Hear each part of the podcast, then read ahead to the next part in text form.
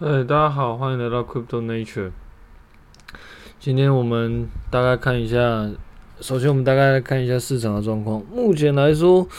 嗯，距离上次有回档的时间大概是九月多，从呃五月到七月算是一次，然后九月那个时候有一波小回档。那目前看起来，呃。整个盘面看起来就会觉得比较比较有序一点，因为 BTC 其实才创新高不久，但是感觉要再上去好像有点困难。不过，其实，呃，我自己一贯的观察的是，我不会特别去去猜说一定会怎么样了。但是目前看起来。上升的力道就好像不是很大，所以，嗯，我觉得整个整个状况就会看起来比较诡谲一点。因为像之前的索拉娜还有那个呃 Luna，其实他们涨势都差不多，有一点，有一点就是稍微偏缓了一点，而且都有陆陆续续有回档。那之后会怎么样？是会继续再往上攻，还是怎么样？其实我觉得都是仔细观察了。那如果有回档的话，其实我觉得都是一些机会了。像我看，刚刚看了一下 ATOM，它基本上就是 Cosmos 这个这个项目，基本上已经有回档到一个，诶，还可能是一个还不错的机会这样。不过比较让我意外的是，Poka 其实自从上次。呃，拉了一根大根了之后，到到后来到现在，其实表现有表现，但是没有到非常的呃，非常的令人惊艳这样。当然，其实也这样说也不太公平啊，因为事实上 p o k a 今年大概从六块，然后一路涨到现在已经五十几块了，所以这样算起来，它大概也涨了大概八百。八百 percent，所以事实上，我觉得他应该也算是，可能你也可以把它看成是有提前反应的啦。所以整个我觉得到目前为止都还状况都还不错啦。但就是接下来，那就是接下来可能就是要去看一下这些东西的状况，这样。因为如果说 Polkadot 这一些公链，事实上他们在 auction 之前就已经有反映到一些状况的话，其实就代表今年的行情可能差不多走到一个一个阶段了。但是并不是说它后来不会继续再往上走，只是说，呃，它可能不会像大家预期的这样。因为因为其实大家一开始预期 auction 的时候，可能就会一直涨，一直涨，一直涨。但事实上，可能它在，呃，可能在三月甚甚至于到六月那个时候，其实他已经，呃，已经可能已经提前反应的了。其实很多很多事情其实都是，呃，在之前的当下，其实就差不多已经，因为你会预期嘛。假设你今天觉得这个东西可能未来会，呃，不错，那。你当然会觉得，那我是不是应该提早买，多买一点，对吧？因为你觉得会不错嘛。那你觉得会不错，所以你你就会提前买。那提前买其实就会比较，呃，就就会提前去把这个币价把它拉高。那 auction 这件事情，其实在 Polkadot，嗯，整个计划 launch 的时候，其实大概就已经把。呃，一些规则把它定下来，所以其实大家都知道要进行拍卖，那大家也都知道可能会会是以什么样的形式拍卖，所以可以说都已经在预期之内的话，我觉得现在这个状态其实也算合理，但是是不是后面会不会继续涨呢？我觉得也很难说。那 Pod 部分大概大概就到这边了，那就是这几天我呃。看的比较多是那个 Solana 的部分，Solana 我觉得它真的是一个非常有潜力的项目。当然，当然，其实这也不是我我一个人这样说啊。事实上，或者是说我前面已经有很多人都这样说过了，所以呃，我这个也算是嗯、比较后面才观察到了，因为事实上我一开始花比较多时间，确实是在 Polkadot 嗯那边的。那 anyway，反正就是这几天花了比较多时间来看 Solana 这个这个专案。那我觉得这个专案有几个点，我觉得还蛮有趣的。第一个点是，嗯、呃，它它其实并没有像呃 ETH 或像 Polkadot 这样那么追求去中心化的一个一个专案。虽然说这样讲好像。就是可能会被会会会呃会会被讲话说，其实它本身也是个去中心化专案。可事实上，以 Solana 的架构来说，它其实相对于相对于 Polkadot 相对于 ETH，它的中心化的程度其实确实是比较高的，因为它。它虽然也是需要有很多验验证节点，但事实上这些验证节点的那个它的嗯它的门槛其实是相对来说比较高的。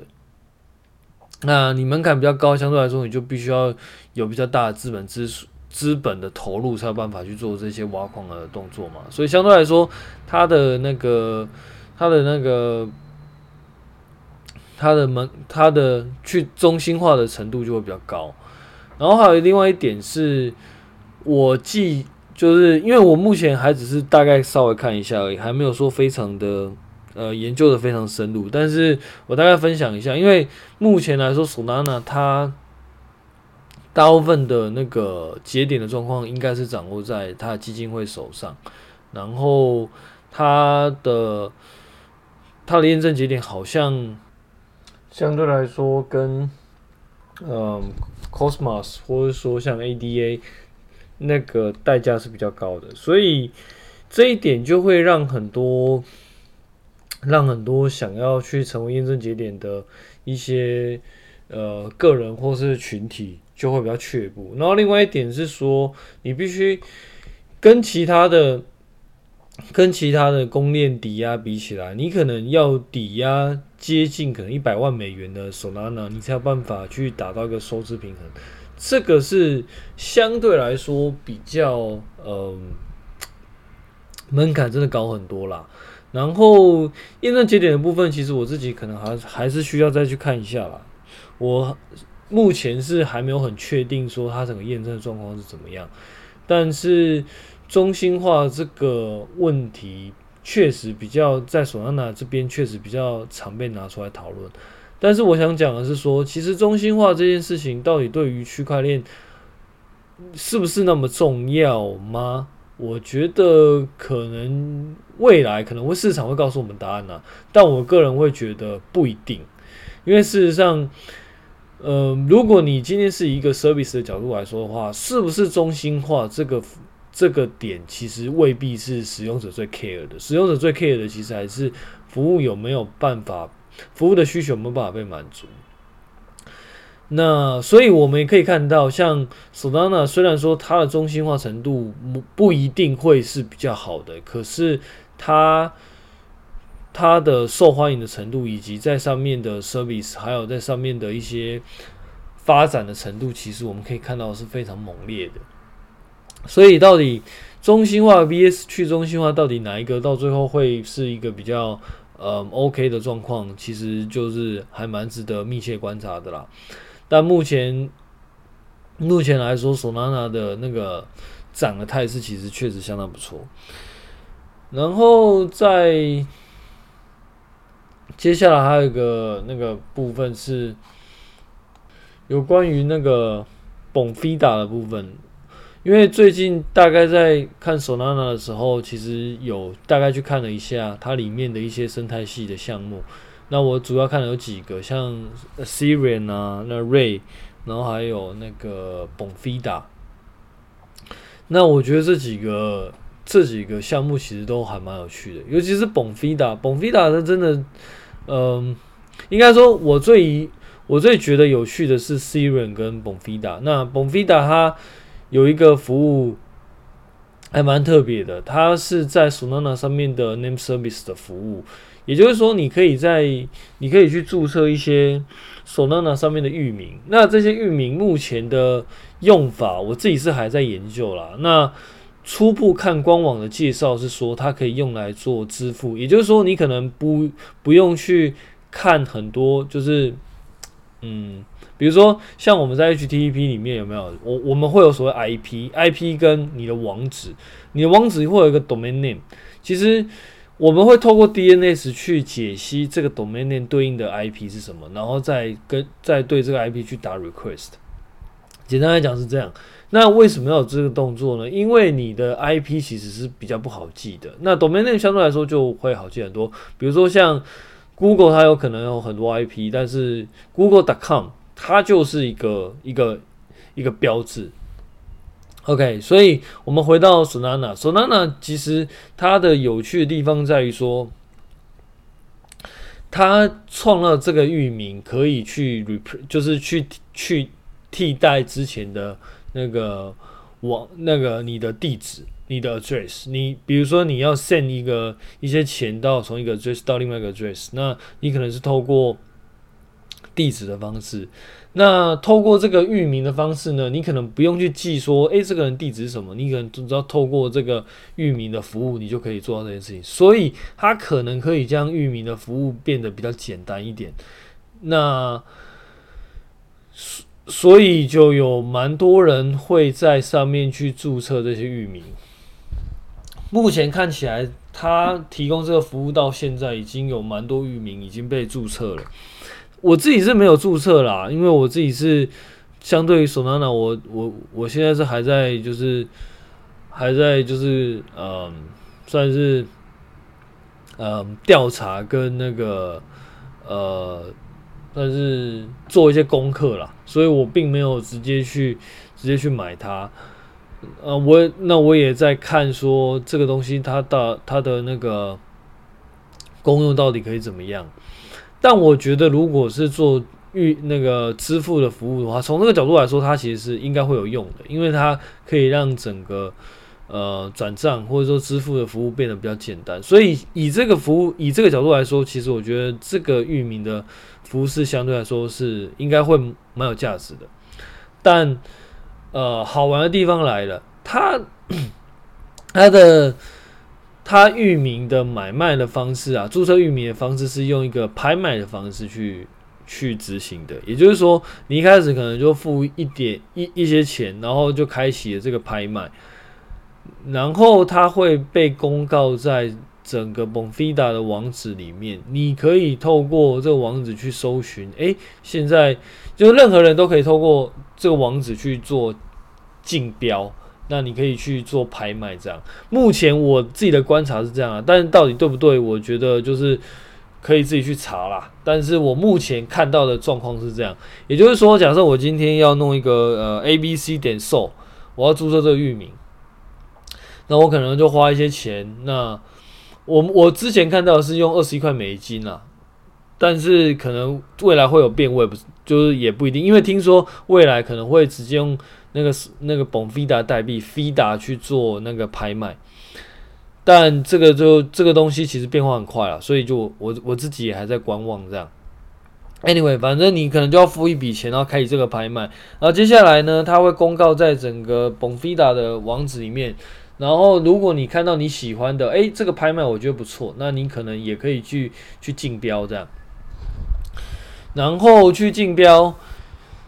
就是在一定的时间里面，假设你标到了，那这个域名可能就被你注册到这样，那你可以去，你就可以使用这个域名。目前我自己看起来这样了。那这个好处就是说，第一个，你可以，你假设，呃。别人做转账给你，就不用去记一一一大串很大串的地址，他可以可能可以透过这个那个域名的方式，然后就可以去做那个去做转账。那他可能也可以在，也可以是在这个链上的一个 unique ID。那他可能也是可以变成一种收藏品，因为我看到有蛮多那种，我在某一个 Telegram 的群里面有看到有有人居然就是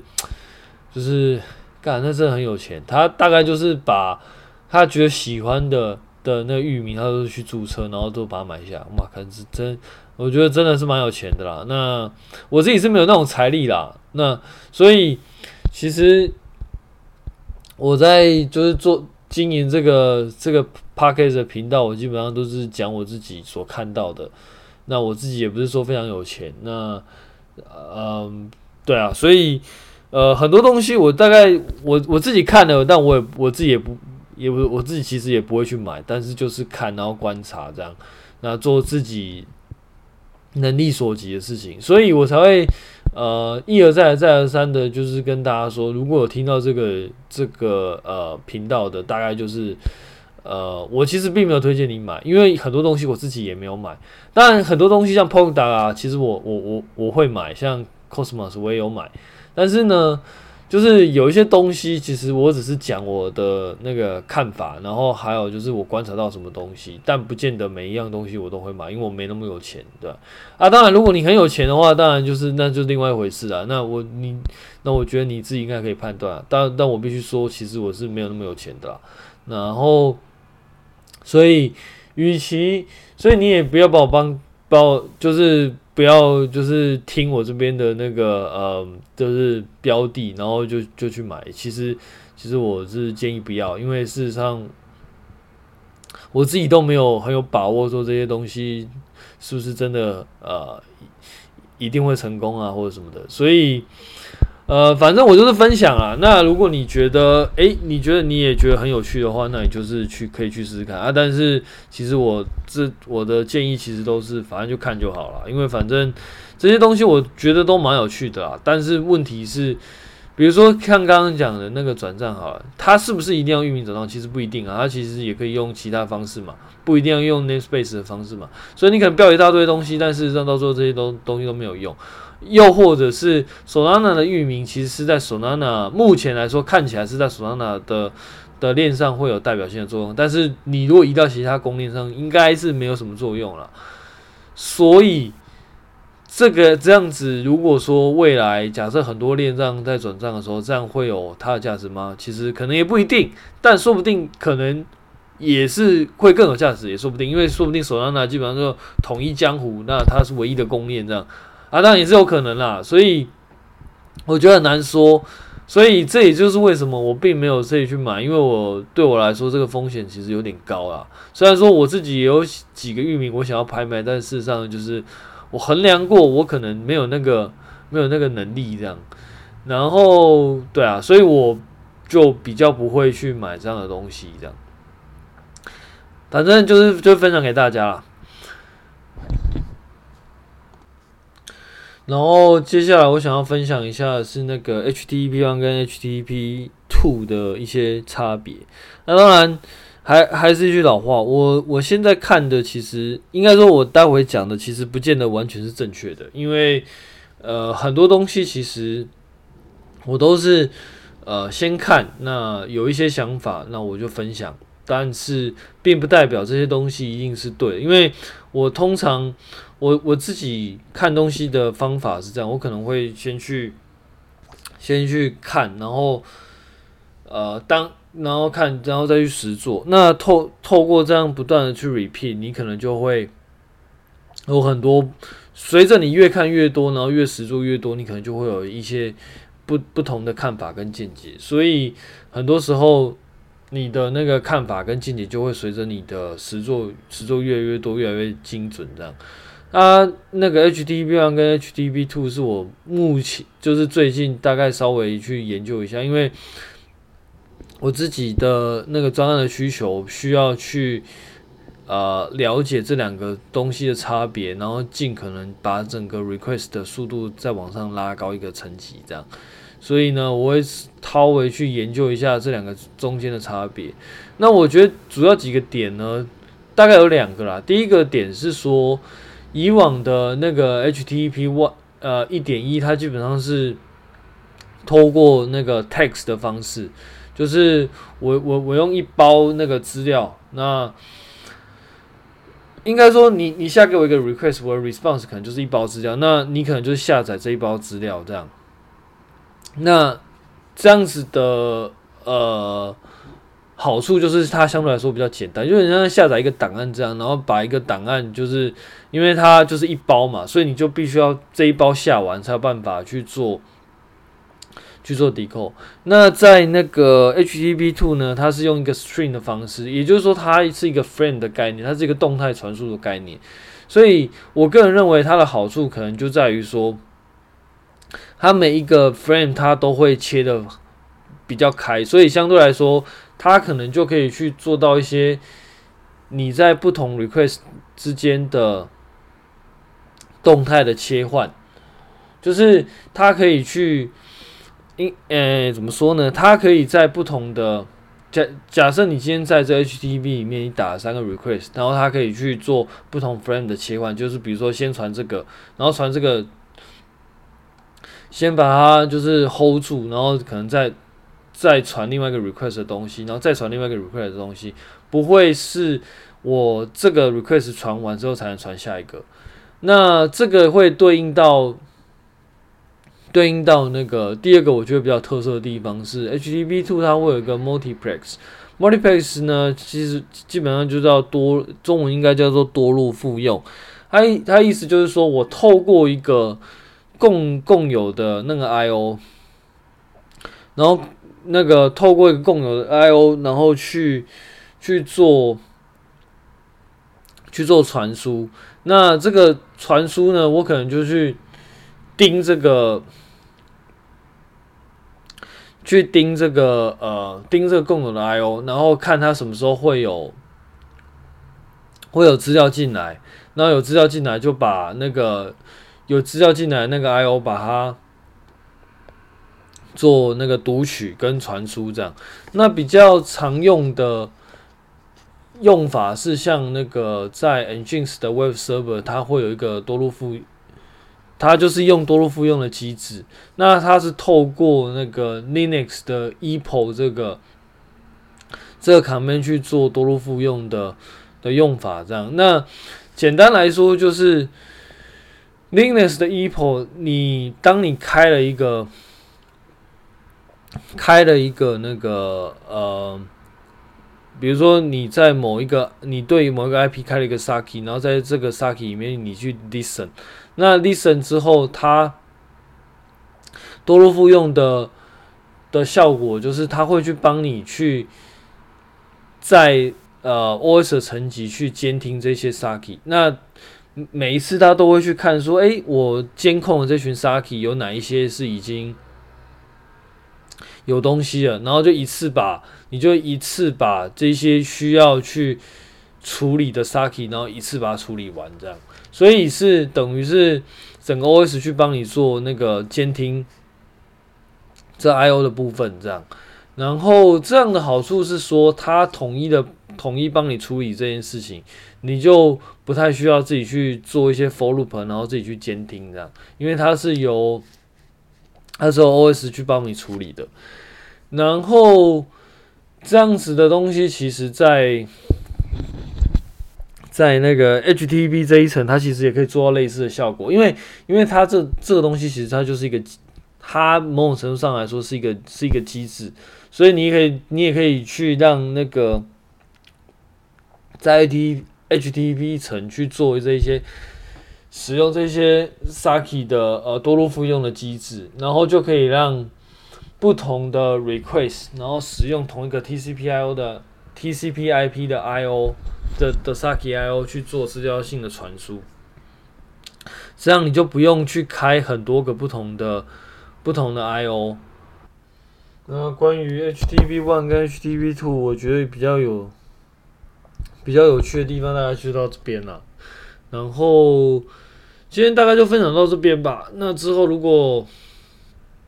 我自己有看到更多有趣的地方，我可能还就是会还是会继续分享了。然后大概就这样，拜拜。